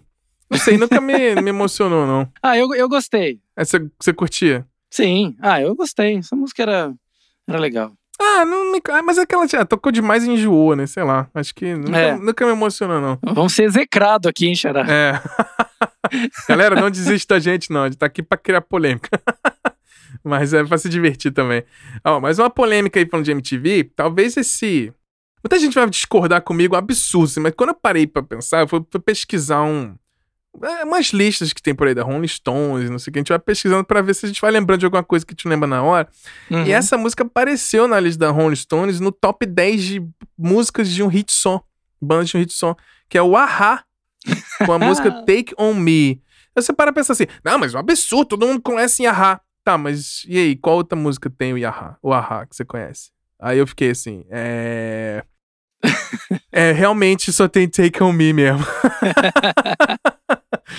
assim, o Ahá quem- tem uma polêmica, né, Xará? É. Que eles tocaram recentemente aí no, no Festival de Peão, indo em Barretos. O Nossa. pessoal não entendeu muito bem há uns anos atrás.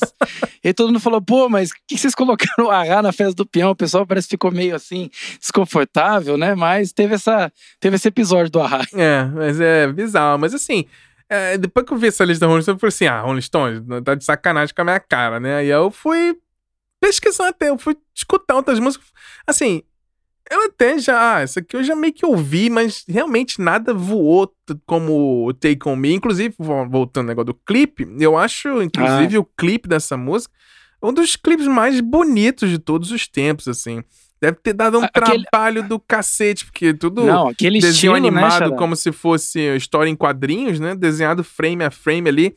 É, em si, tipo, os caras provavelmente eles filmaram as cenas e alguém desenhou por cima ali o, o filme. Alguém, alguém, alguém ficou um tempão aí alguém trabalhando. ficou um tempão lá. Alguém deve odiar esse clipe, né? O cara que desenhou cara- a porra do clipe deve odiar esse clipe. Foi o dia que eu perdi todos os meus cabelos por causa dessa banda. aí. Mas é isso, cara. É, é- é surpreendente pensar que o Ahá é uma banda enorme, você pensa pra pensar. E eles só tem um hitzão, né?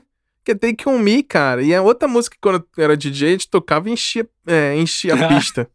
Também não tem. Começou lá com a bateria. Tu, pá, tu, tu, pá, tu. Todo mundo vinha dançar. É bizarro. É, é um hitzaço, Cê- né, cara? Você viu, Xará? Se a pessoa começou a acompanhar o podcast agora, é, a gente falou aqui de, de- das músicas e todas elas, pelo menos três daqui, elas têm geralmente esse começo e a porra da linha do teclado É. já pra abraçar a galera, né? Você vê É. que é uma é meio que uma regra ali naquela época, né? Exatamente. Era a estética do mainstreaming ali, né? Mas você pega bandas tipo que o Vinícius falou na, no episódio do, do- da forma musical, que Tears for Fears, né? Você pegava o mainstream ali, que, que qual era a estética da coisa. O Tears for Fears tinha essa estética, né? Com o tecladinho, mas o Tears for Fears fez Uhum. vários hits, né? Vários hits. E muito diferente do Take On Me do Ahá. Eu acho que se comparar, pegar naquela época Depeche Mode, não sei o quê, o Ahá realmente, o Take On Me foi, tipo, muito grande, mas depois não teve nada que chegasse, de repente, ao mesmo nível, assim. Eu tô imaginando aqui agora o, o, Xará, o, o Ahá reunido, os três caras da banda, e falando: Ei, gente, qual foi nosso maior hit? E aí eles chegando à conclusão que, puta, a gente só fez Take On Me, cara. Então, vamos lá. destruindo os caras, né? Desculpa aí a raça, se vocês ouvirem aqui. Um grande beijo pra vocês, a gente adora vocês. Continue na luta aí.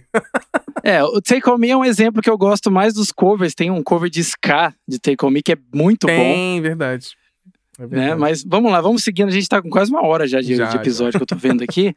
É, vou falar de uma música que tem a ver também com o que o Xará falou aí, que entrou em trilha sonora de alguma coisa, é sucesso. E essa música aqui, eu tenho absoluta certeza que ninguém sabe nem o nome da música e nem o nome da banda. Porque, Não. por exemplo, se a gente começar a cantar aqui, I get knocked down, but I get up again, you're never gonna take me down, I get knocked down, beleza. Todo mundo vai conhecer essa música Sim.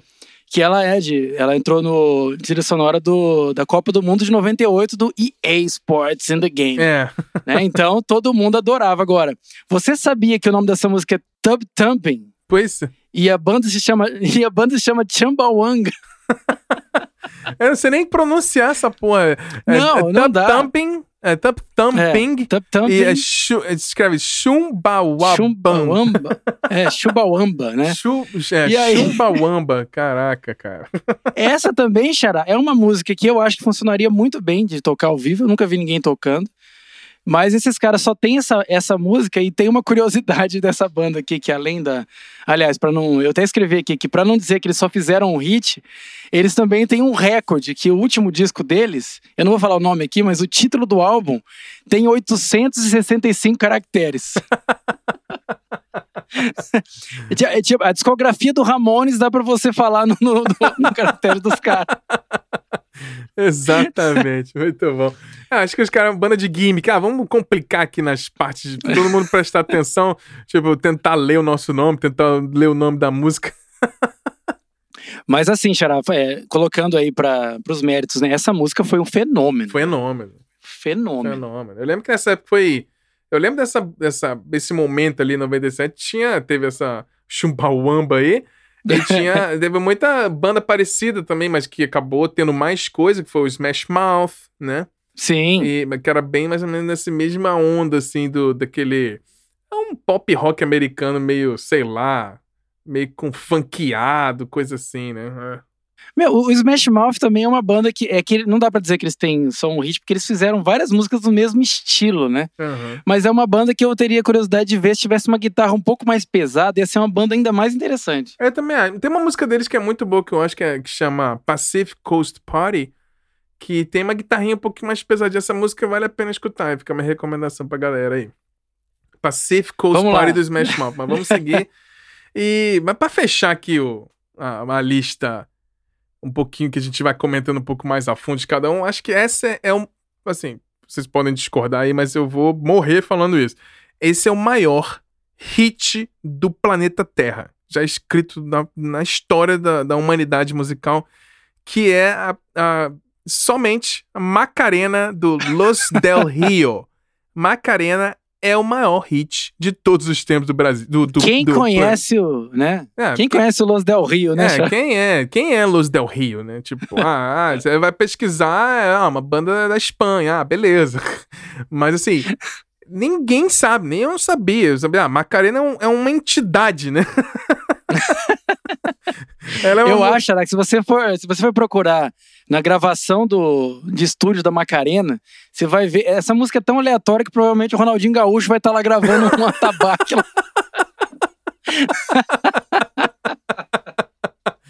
Bem isso.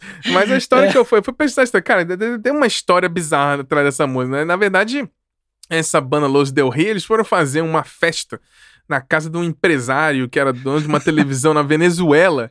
E aí eles começaram a fazer uma jam lá, e aí eles começaram a, tipo, fazer esse... E aí eles, na verdade, eles começaram a cantar, assim, improvisado, chamando de Madalena uma mulher, uma venezuelana que tava dançando lá na hora, eles foram fazendo a música pra mulher na hora, chamando ela de Madalena, pra remeter aquele negócio isso. de Madalena, uma mulher, né, forte, não sei o que, não sei o que lá.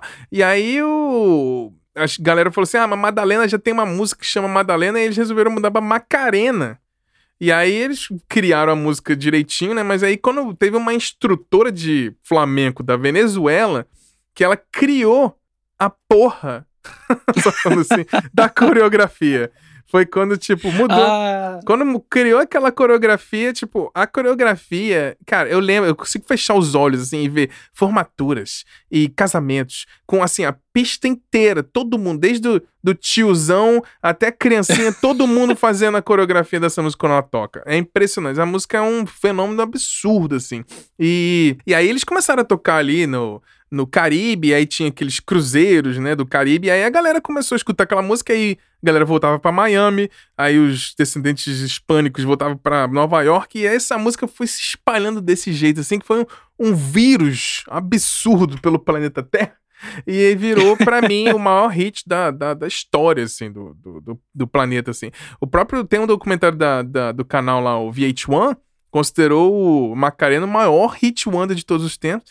E, curiosidade, assim, em contrapartida, a Rolling Stone elegeu Macarena como a segunda música mais irritante de todos os tempos. É, é, é, assim, né, Xará? Essa música, a gente pode falar até, a gente vive um momento conturbado aqui na política do Brasil, né? Sim. Essa música é a mais democrática que existe. É. Que é o que você falou. Toca em casamento, aniversário, velório, é, posse de presidente, você vai ver, com certeza vai estar tá rolando lá. Que, é, que não, não, não tem o que falar, não tem nenhuma pessoa, todo mundo já teve um contato com todo essa música. Todo mundo dançou essa música, não tem. Se você não dançou essa música, você não é uma pessoa normal. Assim...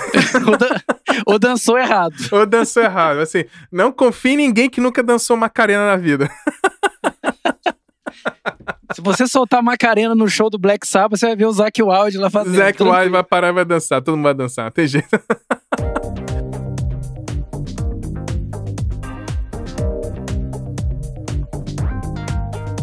Ah, Mas é isso bom, aí, Xaná. Muito bom, muito bom. Mas eu vou listar aqui, a gente fez também, para não entrar muito em detalhe, eu vou falar rapidinho, que é mais alguns hits também, que a gente já comentou lá, que é o cover da Cine O'Connor, né, que é o Nothing Compares to You, que é do Prince. Sim também é um, hit, é um hit, one hit wonder dela, né?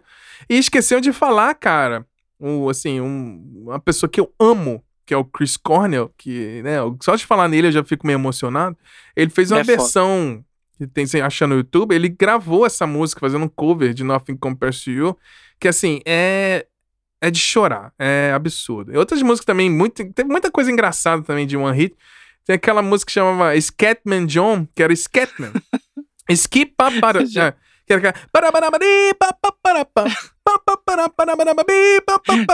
Também. Ô, Xará, o triste episódio da pessoa que gravou a linha melódica sem letra. É. Cara, vou, vou criar uma música aqui, vou cantar qualquer coisa. Depois eu boto uma letra por cima. O cara. E aí ficou, Não né? deu tempo de fazer a letra. Exatamente. Solta assim mesmo. E o cara falou: Ó, oh, galera, deadline é amanhã, vamos é. soltar assim mesmo.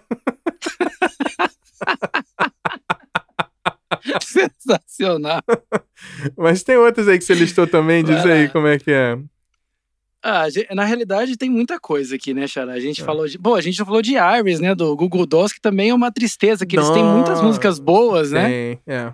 Mas no caso deles entra o lance do, do Nicolas Cage, né? Que onde, onde o Nicolas Cage coloca a mão, meu querido, é sucesso. Não tem jeito. Não tem jeito. Você pode, pode pesquisar aí. Então eles estavam lá na Cidade dos Anjos, a gente tem Iris, né? Que todo mundo, todo casal adora, adora né? Essa música, essa música é muito do... boa, não tem, que, não tem que falar. A música é muito boa. Pô, é, falando também de bandas que estão começando, toda banda de, de garagem tocava Spin Doctors, né? Sim. que tinha o Princess, né? One, two. É, também não conheço outra música dele. É, né? não, não, também não. É. Outra que eu acho que é um clássico zaço, né? O Ice Ice Baby, né? Do Vanilla Ice. Ice Ice Sim. Baby. Esse também é outro One Hit Wonder total. É... África, do Toto, né? Também. Param, pam, pam, é. param, pam, pam. Pô, essa música é boa, mas é, do Toto eu falo, se vocês não ouviram Hold the Line, vocês não conheceram Toto. É, mas essa realmente é a que todo mundo conhece. E tem uma que eu gostava muito na época quando lançou, eu achei que essa banda tinha tudo para explodir, que eles até fizeram outra musiquinha que era legal, mas eu achava que tinha muito potencial na época, que era o New Radicals. Que you got to Sim. give it to give, don't Sim. give up. Eu achei que essa música, essa banda tinha tudo para dar certo, não sei por que que não deu, é engraçado pensar assim. O New Mas... Radicals é realmente, cara. Ah. Eles tinham, tinha esse clipe, era no shopping center, não sei o quê e tal, é. blá, blá, blá. Mas. Vamos, eles tiveram duas um músicas famosas, mas vamos lá, vamos lá. Vamos pular pro Brasil? o Brasil. Brasil, eu vou falar aqui um, um muito bom aqui, que muita gente. A gente vai perder vários fãs aqui, eu acho. Polêmica. polêmicas, polêmicas. Solta, solta a vinhetinha. polêmicas. Mas o. Assim, no, vamos botar assim, tirando o contexto de quem gostava da banda, que era bastante gente, mas assim, vamos botar pessoas que escutam a rádio. Ninguém conhece outra música do Los Hermanos que não seja Ana Júlia. Isso é um fato. Coisa com polêmica aqui, né? Porque assim, a Ana Júlia foi um sucesso absurdo, assim, tocou em tudo que é lugar, em tudo que é lugar. É, banda de baile, carnaval e, e, e não sei o que, televisão, babá. É uma, uma banda que. Uma música que, tipo, você fala assim, cara, essa banda vai ficar enorme, né? Mas ela nunca vingou muito, porque logo em sequência do no disco Bloco Deu Sozinho, eles mudaram totalmente a sonoridade da banda, que saiu o baixista lá, que eu esqueci o nome dele agora, mas ele foi até tocar no Biquinho Cavadão, o baixista que era. Que ele, ele queria fazer sim, uma coisa meio sim. ska, porque assim, eles tinham umas músicas mais ska, não sei o que, rockzinho meio escasinho e tinha o Ana Júlia, que era tipo um rockabilly, vamos dizer assim. E aí depois eles mudaram completamente com o bloco do Sozinha e trouxeram elementos do MPB, não sei o quê. vou te falar, eu, eu, eu, gostei, gosto muito de Los Hermanos, mas vou soltar outra polêmica aqui. Los Hermanos é bom, o que estraga são os coleguinhas. Tem várias bandas que os coleguinhas estragam, é, né? Eu não, já não tem, sou. Tem um não texto... sou fã de Los Hermanos, não. É, eu, eu gosto bastante. Eu gostei muito de Los Hermanos. Mas tem até um texto de um cara lá de Brasília, que o codinome dele é Adolá Gangorra. E ele tem um texto que é maravilhoso, galera. Procurem aí, que é Como Me Fudir no Show do Los Hermanos. Esse... na realidade, a única lembrança que eu tenho do Los Hermanos, Chara, é assim: é depois de, de Ana Júlia, eles também lançaram aquela Primavera, que é praticamente a mesma coisa. É na mesma linha, né? Mas o que eu, eu acho que o Los Hermanos, nossa, isso aqui que eu vou falar, realmente eu vou perder todos os seguidores. Mas eu acho que eles ficaram mais famosos apanhando o Charlie Brown Jr. do que tocando. Não, mas teve, teve um culto. teve um culto, assim, no Los Hermanos, que acho que a galera tava muito carente de, de assim, música é, rock brasileiro, diferente daquele pop de Capital Inicial, ou CPM, não sei o que. Acho que o, o, o Los Hermanos foi uma banda de muito de nicho. Que ele pegou a galera meio que. Galera que gostava de. Assim, de MPB, galera que gostava de, sei lá, é, Nação Zumbi, tem uma coisa meio brasilidade. Estudantes universitários. É, exatamente. Né? Eu gostei muito, cara. Eu, Achava bem, eu, assim, e, e, era uma coisa engraçada, porque na Júlia, inclusive, teve um momento do que eu falo que a gente tá brincando aqui, que os colegas estragavam, tinha a galera tinha, que não gostava que eles tocassem a Ana Júlia, porque era mainstream sim, demais. Sim. E aí depois, Exatamente. no fim da carreira, assim, antes deles acabarem de novo, eles voltaram a tocar na Júlia ao vivo, assim, a galera aprendeu a regostar da música, que ela já meio que tinha passado, do, o, deixou de enjoar, a galera já não tava mais tão enjoada, eles voltaram. Mas é, mas esse texto do, do Como Me Fudi no, no show do Los Hermanos tem exatamente uma situação assim fictícia, né? O texto é muito engraçado. Não vou dar muito spoiler não, mas é, vocês procurem por aí, mas é basicamente um cara que mora na Inglaterra, ele volta pro Brasil e conhece uma menina na faculdade, e ela chama: "Ah, vou lá no show do Los Hermanos, é uma banda que tá salvando a música brasileira, não sei o que, não sei o que lá". e aí ele vai para esse show e aí ele tá vendo lá as bandas, ele sacaneando, um monte de cara parecendo eremita de barba na, no palco e não sei o que. E aí ele fala, tipo, aí ele, aí ele fala, ele vai contando na cabeça dele e fala assim: caralho, aí de repente eu lembrei, caraca, tem uma música que eu sei de quem é. Aí ele diz que ele gritou, assim, bem alto, toca na Júlia! E aí ele diz que acorda no hospital. Porque a galera desceu a porrada nele e tal. O texto é muito bom. Meu. Mas tem Pedindo ajuda no show do Los Hermanos é querer apanhar. né? É, não, mas agora ele já toca, a galera voltou a, a gostar, né? Mas enfim. Mas já tem vários hits, bandas de um hit só no Brasil, né? Que é o Fat Family. Jeito sexy que tinha, né? Aquela, aquela dançadinha de pescoço que só eles conseguiam fazer. Eu nunca consegui fazer. só eles conseguiam fazer, né? Teve uma. Te falando do, do latino tentando lançar a gente, ele tentou lançar a tal da Luca. Tu lembra disso? Que era aquela musiquinha. Lembro. Tô nem aí, tô nem aí. Pam, pam, pam. Mas- Também sumiu, nunca mais ouvi falar. A, Lu- a Luca recentemente veio tocar aqui em Maringá, viu, ah, Chá? é? Ela também ela é considerada um ícone da MPB. Aí você falar que é só essa música aí, a gente pode, pode apanhar também. É, pode- Mas eu só conheço É. essa música aí. Não, eu tem- também, eu também. É, tem o. Você até botou essa lista que é o P.O. Box, o Papo de Jacaré, né? Pô, não, essa música, todo mundo cantou e se você ficar pensando, ela não faz o menor sentido. faz o menor ela não tem sentido nenhum, Não faz. Não né? Que é, tô viajando na onda dessa menina que dá aula de inglês, toma vinho português. todo mundo já ouviu essa música também. É. Vamos lá, segue aí. Mas teve outra também que, cara, é, isso virou tipo meme, né? Que é o tal do. é a música do Braga Boys, Bomba. Quando fala bomba, Bomba. todo mundo fala é bomba, tananana, bomba. e, e igual o- as meninas com o Chibom Bombom. Analisando essa Pois é. cadeia hereditária. Também é música. É Assim, engraçado que essa música, né? A letra dela é um, é um, é um protesto. Um protesto- Dentro de um ritmo. Dentro de um ritmo de festa, né? que não é do Silvio crítica, Santos. é tipo crítica, crítica social foda, né? Crítica social foda, o pessoal dançando lá e vamos que vamos, né? Aí depois, tipo, faz maior crítica social foda, de repente, bom, xibom, xibom, bom. Aí entra a porra da linha melódica, É. né? Vamos lá. Caraca, muito bom. Muito bom. E tem o, cara, talvez o maior hit brasileiro, né? Que talvez internacional de banda de uma música só, que é o Chorando Se Foi do Kaoma, né, cara? Na época do- da lambada foi o hit. né? Lambada, lambada. Lamba, chorando se foi. Assim, cara, e virou sampler de, de, de- da música da Jennifer Lopes lá com Pitbull, né? Sim, sim, sim, todo mundo lembrando. Eu- Eu lembro quando saiu essa tudo. música, Charal, nos comentários do YouTube, o pessoal falou, pô, mas essa música aí já existia. Os caras, não, saiu agora. E o pessoal mostrava, olha aqui, seus idiotas. aí pegava. Exatamente, vê, né? que tem muita gente que nem tava na- nascido na época que estourou a lambada, né, cara? Eu lembro no meu. Estourou lambada, foi no meu aniversário de 9 anos. Que era, eu lembro exatamente. Tem uma fita VHS da filmagem dessa festa. Aquelas fitas que você vê do passado e fica com vergonha. Aí foi, a, foi meu aniversário da- do tema, foi da Copa do Mundo de 1990. E aí tem uma filmagem lá tosqueira, com aquelas câmeras gigantes com VHS, a galera dançando lambada, cara. Os, os tiozão lá, meus tios, não sei o que, dançando lambada. Mas o. Ô, Bruno, a fita cassete é, de, de aniversário só servia pra gente gravar clipe da MTV por cima, entendeu? Exatamente.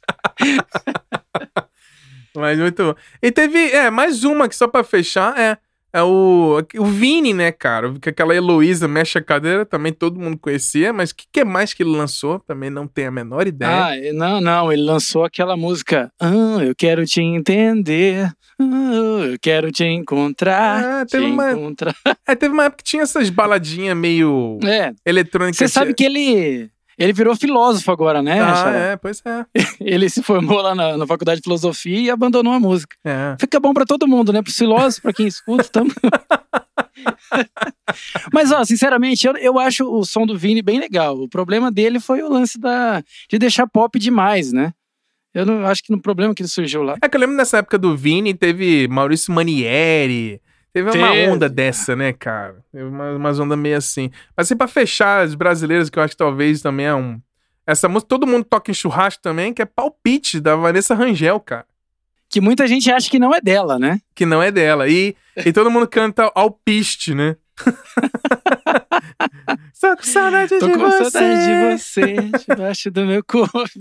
Aí depois, Ah, essa é- Alpiste. Este- ah, essa música também é uma prova de, de composição, né? Ela é, É. ela é feita nos padrõezinhos de ser pop mesmo, pop É, music. ela funcionou muito Talvez, bem. é, E, cara, novela. alguém deve ter- Novela. Foi em tudo, certeza. assim, a música explodiu total, mas Infelizmente, Vanessa Rangel. Por onde anda Vanessa Rangel? Por onde anda? Manda um beijo. Se quiser lançar sua música nova aqui, a gente lança. A tá gente sem lança. custo. Porque a gente, Não, a gente a música, a... a música é muito boa, cara. E a gente fica... A música é boa. Assim, que a gente, pra, pra fechar, assim, pra concluir tudo que a gente tá falando assim, a gente tá aqui brincando, a gente analisando, mas assim, eu fico triste, assim, um pouco com com essas bandas que tiveram esse momento iluminado de fazer um hit ali, e muitas vezes, de repente, muito atrelado ao marketing, aquela grana em cima de, investi de investimento e jabá, não sei o quê. E de repente o empresário mudou de ideia, foi pro próximo, que foi acho que aconteceu muito nos anos 90, tipo, ah, vamos fazer uns hits aqui, single e lance clipe, vamos ganhar dinheiro em cima, fazer uns shows, depois, tipo, abandona o artista. E às vezes, é, né, a gente fica. Eu fico com um pouco de, de com dó, não dó pena, mas assim, eu fico com triste de não ter né, alavancado muito desses artistas. Até a gente fica brincando com os artistas brasileiros, mas até os internacionais. Como eu falei, New Radicals, acho que tinha tudo pra ser uma banda muito boa aí, né? Não vingou. E a gente fica nessa, nesse questionamento de música ser muito subjetivo, mas ter, como a gente falou no episódio passado, essa grana em cima ali, né? E tal, que né, deixa tóxico aquele, uh, esse ambiente de, de às vezes a pessoa lança um hit só ali e depois perde o apoio, a galera some, ou manda, muda alguém da banda, muda o empresário, e aí, tipo, perde tudo, né, cara? Me dá bate uma tristeza, assim, ver Vanessa Rangel, várias. Cara, o Brasil tá cheio de gente boa aí. E a gente fica, às vezes sai um hit aqui, sai um hit ali. E a gente, eu acho que o Brasil tem esse problema de. É, é muito. Uma música, né? É uma música, é Sim. é aquele momento, e depois, tchau. Então, assim, eu fico com um pouco de, de, de dó de dessa falta de apoio da galera acompanhar do começo ao fim e ir correr atrás, escutar o disco inteiro e. Né, que são. Que acaba que os artistas brasileiros ficam todos cheios de nicho, né? Tem os meus fãs. O geral conhece um hit, mas tem aqueles meus fãs ali. Mas é muito difícil atingir uma coisa muito massificada que se não ser é, dentro do mainstream daquele momento, né, cara? Então, é justamente isso que eu ia falar, Chara. Você estava falando do, de, desse pessoal aí que tem potencial de ser mais que uma música, mas aí a gente entra meio que numa polêmica que, se você for olhar assim, é, numa macrovisão, eu, é, pesquisando aqui sobre para fazer esse podcast, até conversando com o pessoal da agência, existe uma música de qualquer banda que ela meio que une todo mundo, que pode ser considerada para quem não é fã o único hit da banda. Porque eu falei de Metallica lá, até o moço falou: ah, Metallica é Enter Sandman. Meu, uhum. você não pode falar isso em, perto de algum fã de Metallica, você vai morrer pior que o fã de Los Hermanos. né? Porque assim, eu acho que é, é, claro que em algum momento você vai entrar em contato com, com a música de alguma banda. Né? Por exemplo, eu gosto de uma, de uma banda que se chama. Putz, esqueci o nome da banda. Cara, Disturbed. Disturbed. Ah, eu gosto sim. de uma música que, chama, que se chama Remember. Sim. Nem é a música mais famosa dos caras. Tem um cara lá que é fã de Disturbed e falou: Meu, você gosta da pior música deles. Eu também então. Eu, né? Então, eu, eu acho engraçado isso, porque assim. É, a gente às vezes critica a pessoa, pô, ele, a pessoa tá ouvindo uma, uma banda que você gosta, só que a música que ela tá ouvindo não te agrada, então não, você não conheceu a banda, sabe? Uhum, sim. Então eu acho que é, eu acho que o que acontece é que a gente precisa realmente ouvir tudo sobre a banda que a gente está ouvindo, não só a música que está em questão. E se você for olhar, a gente está indo um pouco contra o que a gente falou ali, que a gente tem que lançar single, mas se a gente lança single, como é que a gente vai ter uma identidade das outras coisas que a gente fez, sem ser um álbum? É. Então fica ali aquela, aquela discussão. É, né? não tem fórmula, né, cara? É muito difícil. Mas assim, para finalizar, a gente já tá. Ó, esse episódio tá, tá uma hora e meia, pelo que eu tô cronometrando. É. é, eu acho que grande parte das bandas que a gente falou aqui é, não são só esse hit, que é uma coisa boa, né? Uhum. Tirando o Macarena, que nem se os caras tentarem de novo, eles vão fazer um, um negócio que una todo mundo. Não, e nem né? precisa, nem precisa. É, nem precisa. Mas é, é assim, vai lá e escuta, cara. Por exemplo, a pessoa que estiver ouvindo aqui que só conhece Modern Words, meu, dá uma chance pro Extreme que você vai ficar de cara com o que Sim, os caras produzem. Exatamente. Vá, é. vá além do que, do, do que o Rich está te falando. Até a Natalie Brulho, eu vou até pegar hoje, eu vi as outras coisas que ela está lançando, que eu tenho certeza que deve ser bom. Deve não ser tenho bom, dúvida. Com certeza. É, porque às vezes a pessoa só saiu dos holofotes, assim, né? Mas é, é bem isso que eu tô falando, é bem que a gente comentou, que é o. É, talvez a falta de consistência, né? Que as pessoas às vezes param de ouvir. Mas o artista tá lá tentando, né? O lance é continuar e correr atrás. Tipo, mesmo que seja um single que te toque ali, né? Mas vai Uhum. atrás, vai saber como é que é, vai te dar uma chance para as outras coisas. Se um artista fez uma música que você gostou muito, por que não? Tenta as outras, né? Porque às vezes a música. Eu mesmo, teve muitas bandas que eu comecei a, a escutar que eu falei, não tô entendendo ainda, né? Mas depois que eu comecei a entender mais, eu, caraca, isso é maravilhoso. Então, assim, é música é emoção, né? É o que o importante é te tocar emocionalmente ali, né? Mas voltando, né, você falou do Disturbed do Metallica, a gente esqueceu de falar um cover importantíssimo do Disturbed, que eles fizeram um cover do daquela música do, do Simon Garfunkel, Sim, sim. que o cover maravilhoso que é Hello Darkness Just My Old Friend. Cara, o cover do Disturb dessa música é muito bom. É, voltando pro Metallica lá que você falou, é justamente isso. é- acho que é, é questão de percepção, né? Eu lembro, vou contar uma história aqui, que eu até falei pra você no áudio antes da gente É, gravar. isso, isso. Eu vou, vou contar isso pra fechar aqui, uma história tragicômica. Que no, no show do Metallica em 99, eu tava, morava em Brasília, foi meu aniversário de 18 anos, e a gente pegou um ônibus de excursão pra ir ver o show em São Paulo. E aí a gente pegou o ônibus, né? E aí de madrugada, cara, o, tava mó neblina e a porra do ônibus capotou. Meu Deus do céu. Cara, foi bizarro, assim. E tinha. Foi muito louco, assim, porque a parte engraçada da história, assim, ninguém morreu, ninguém se machucou muito grave, assim. Foi mais o susto mesmo. Mas o mais bizarro que foi assim: quando a gente saiu de Brasília, tinham dois motoristas pra ficar revezando. E o que aconteceu foi: tava muita neblina, quando o motorista viu a curva, já tava em cima. E aí, quando ele virou rápido, o ônibus tombou pro lado. E aí, o que aconteceu? O ônibus tombou, deu uns 270 graus e caiu, parou de lado e tal, num- numa, um barrancozinho até pequeno, assim, de um metro de altura. Não foi muito grande, não. Mas aí, de repente, a gente tá lá arrumando as coisas, pegando a mochila, ajudando a galera a sair. Eu que, inclusive, ajudei a abrir a porta de emergência. Tava com um amigo meu que tava cheio de sangue, cortou a cabeça, que bateu com a cabeça no teto, não sei o quê. Eu, eu não tive nada. Mas aí, de repente, todo mundo parou assim: caralho, cadê o outro motorista? Porque assim, quando os caras saíram, eu lembro exatamente. Sabe onde fica o bagageiro, onde tem as malas de ônibus de, de viagem, lá embaixo? Sim. Os cara, o cara botou uma rede de dormir lá dentro. E o motorista tava dentro do bagageiro, maluco. e aí, a porra do ônibus capotou e neguinho. Caralho, cadê a porra do, do motorista? Irmão, de repente, um silêncio, todo mundo saiu correndo pro ônibus pra olhar, assim, ambulância, porra toda, polícia federal, é, rodoviária junto. De repente, cara, o ônibus de lado, assim, pareceu cena de filme, meu irmão. A porta do bagageiro abriu pra cima, assim, ó. E aí você viu as mãozinhas, apareceu as mãozinhas, assim, por cima. Motorista. O motorista levantou, aí ele saiu do buraco. Meu irmão, aí o cara, ele saiu do buraco assim, da mala, aí ele se espreguiçou assim, tipo, ah, que porra foi essa? O que, que tá acontecendo? Veja, foi surreal. Mas aí, voltando à percepção aqui, aí foi outro ônibus, a gente seguiu pro, pra viagem, a gente chegou lá a tempo do show de Sepultura, mas exatamente essa percepção. Como eu tava com esse amigo que tava com faixa na cabeça, que tomou ponto, não sei o quê, a gente não ficou muito lá na frente, não. E aí a gente ficou lá mais pro fundo, e aí eu lembro exatamente desse momento, cara. É. Show em São Paulo, assim, você- geralmente você vai. O show foi no AMB, foi tipo aberto lá no, no, no Sambódromo de São Paulo. E aí você tá acostumado no show do Metallica, vê toda aquela galera cabeluda, barbuda, cheia de tatu, camisa, não sei o quê. E a gente começou a ver, tipo, uma galera extremamente bem arrumada, cara.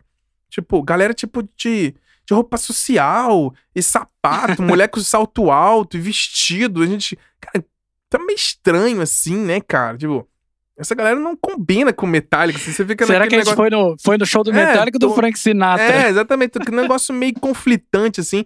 E aí, cara, teve um, um momento que eles começaram a tocar Nothing Else Matter. E aí essa galera toda que tava arrumada lá, pra- lá no fundo falou: Caralho, essa é a música que eu queria. Nossa. Olha só. É exata, tipo, é como eu tô falando, é tudo percepção. A galera às vezes nem gosta de metal, mas Sim. gosta muito de Nothing Else Matter. E tava lá em São Paulo de bobeira. Vamos lá ver os caras. Se, se tocar no Ateus Meros, tudo bem, né? É, se tocar, beleza. Senão a gente, ah, tamo na balada e tal. Mas é exatamente esse negócio que a gente tá falando, zoando aqui, é o... É a percepção dos nichos, né, cara? As- a música é muito tem esses gêneros diferentes e esses one hit wonders que a gente listou aqui são as músicas que meio que todo mundo gosta. Ou todo Exato, mundo exatamente. conhece, né, cara? E às vezes pro metalheiro, o Metallica é Master of Puppets, é Blacknet, é isso e aquilo, aquilo outro. Mas pra galera que gosta de pop e não curte metal, é Nothing Else Matter. É Enter Sandman. E pra eles, Metallica é só aquilo, sacou? É muito, muito bizarro falar sobre isso, né? É, a gente conseguiu chegar numa síntese, né? Na realidade, eh, vamos dizer que se o Metallica não fosse famoso, eles teriam, o Enter Sandman seria o One Hit Wonder deles. É basicamente isso. É, exatamente. É isso que a gente. Ó, deixa eu só fazer um parênteses antes gente acabar, que você falou do ônibus. Eu lembrei de uma história de, de motorista de ônibus. que assim, teve uma época que eu era. Antes de trabalhar com publicidade, eu era. Eu trabalhava de. Eu era cinegrafista, trabalhava em televisão. Aham. E aí acompanhava o time de basquete lá da minha cidade, de Assis, né? E uma vez a gente foi, foi acompanhar um jogo, né? A gente foi no ônibus deles, aí eu, por sinal, fiquei lá perto do motorista e fiquei conversando com ele. Ele, ele contou a história do anjo da guarda do motorista. Você conhece, Xará? É assim, ele falou: ó, o anjo da guarda do motorista é o seguinte: ele fica com você até uma meia-noite, uma hora, aí diz que dá uma hora, uma e meia, o anjo da guarda bate nas costas e ele fala: ó, daqui pra frente é contigo, meu irmão, tô indo dormir. Eu nunca esqueci disso, cara. Então, Talvez tenha acontecido isso É, com foi, o seu foi- ônibus. É, total. Foi tipo 5 e meia da manhã, cara. Foi tipo. O anjo da guarda já tava chapado. Não, o anjo da guarda tava no bagageiro, isso que é pior. O seu anjo da guarda era de verdade. Cara, é muito bizarro essa história quando eu conto. Meu irmão, só vendo a cena, assim, a portinha levantando e o cara, as mãozinhas saindo, o cara saindo lá de cima. Que porra foi essa? Cara, é muito bom. Não posso descansar cinco minutos, você já faz É. isso.